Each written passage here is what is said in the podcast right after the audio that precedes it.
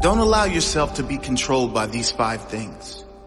Many people spend their life at the mercy of circumstances, living at the mercy of what happens to them, living at the mercy of other people, not living in the present because they are stuck in the prison of their past.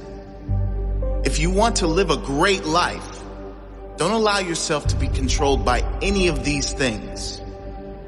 Number one, your past. Number two, other people's opinions and judgments. Number three, limited beliefs you project on yourself. Number four, relationships.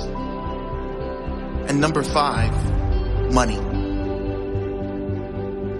Number one, don't allow your past to control your present or your future life. Whatever happened, you must let it go. Leave the pain of your past behind so it cannot ruin your future. Leave the darkness of your past behind so it cannot block the light of your bright future. Your past is gone. Whatever happened, whether unjust, cruel, harsh, whatever the case, reliving the events will never do you any good. If someone did you wrong, the only way you can win is if you let go and move on. If you live in hate, they win. If you live in the victim story, they win.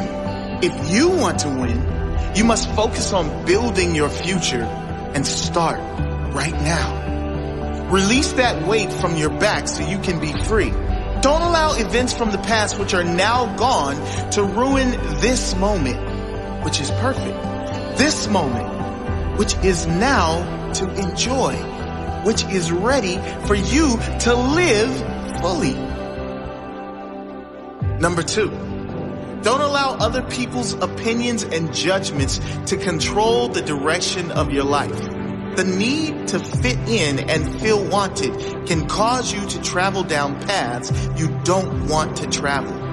People pleasing is a curse that should be avoided at all costs. Before you do anything, ask yourself, am I doing this because I want to do it? Or because of my fear of judgment from others if I don't? You were born unique for a reason. You were born to stand out, to be appreciated and loved for who you are. Don't dim your light so you fit into the dull background of other people's lives. Shine bright as you are those who really care for you will see that light and shine with you. Number three, don't allow your life to be controlled by your own limited beliefs. Now, a warning with this one. These beliefs may be conscious, but more than likely, they're unconscious. They may be unconscious limitations that have been conditioned in you from a young age and throughout your entire life by listening to those around you who never reach for their own dream. Notice your own limited beliefs and tell them to shut up. There is nothing you cannot do, nothing you cannot have, and no one you cannot become if you believe in yourself. If you believe anything is possible, guess what? Anything is possible. When you change your belief from limited to unlimited, your potential is unlimited. Imagine what you could achieve if you lived your life as though anything is possible. As though miracles are a standard requirement of every day. As the saying goes, when there is no enemy within, the enemy outside can do you no harm. When you have nothing inside holding you back, there is nothing outside that can hold you back either.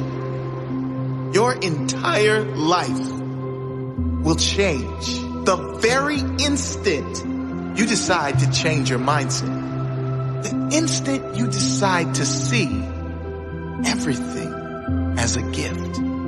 When you decide to see every circumstance and challenge as a blessing rather than a curse, the very instant you become conscious to the fact that everything in it is as it should be and know that fighting what is is insane.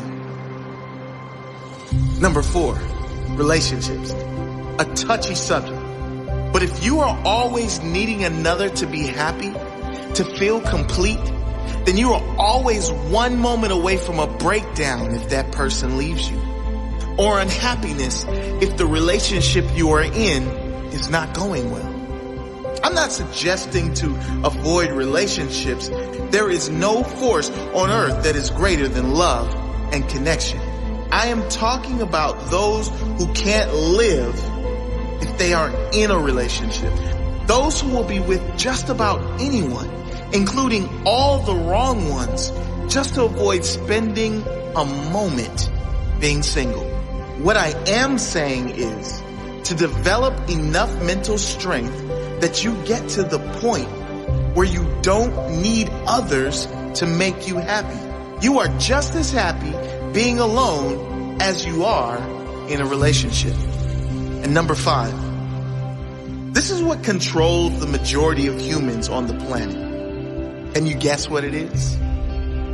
Money. This does not mean you shouldn't want abundance. It doesn't mean money is evil. You know as well as I do what great things you can do and how many people you can help with money. What this means is do not allow your decisions to be controlled by money. If you are choosing something only on the factor of how much money is involved, you've just made the wrong decision.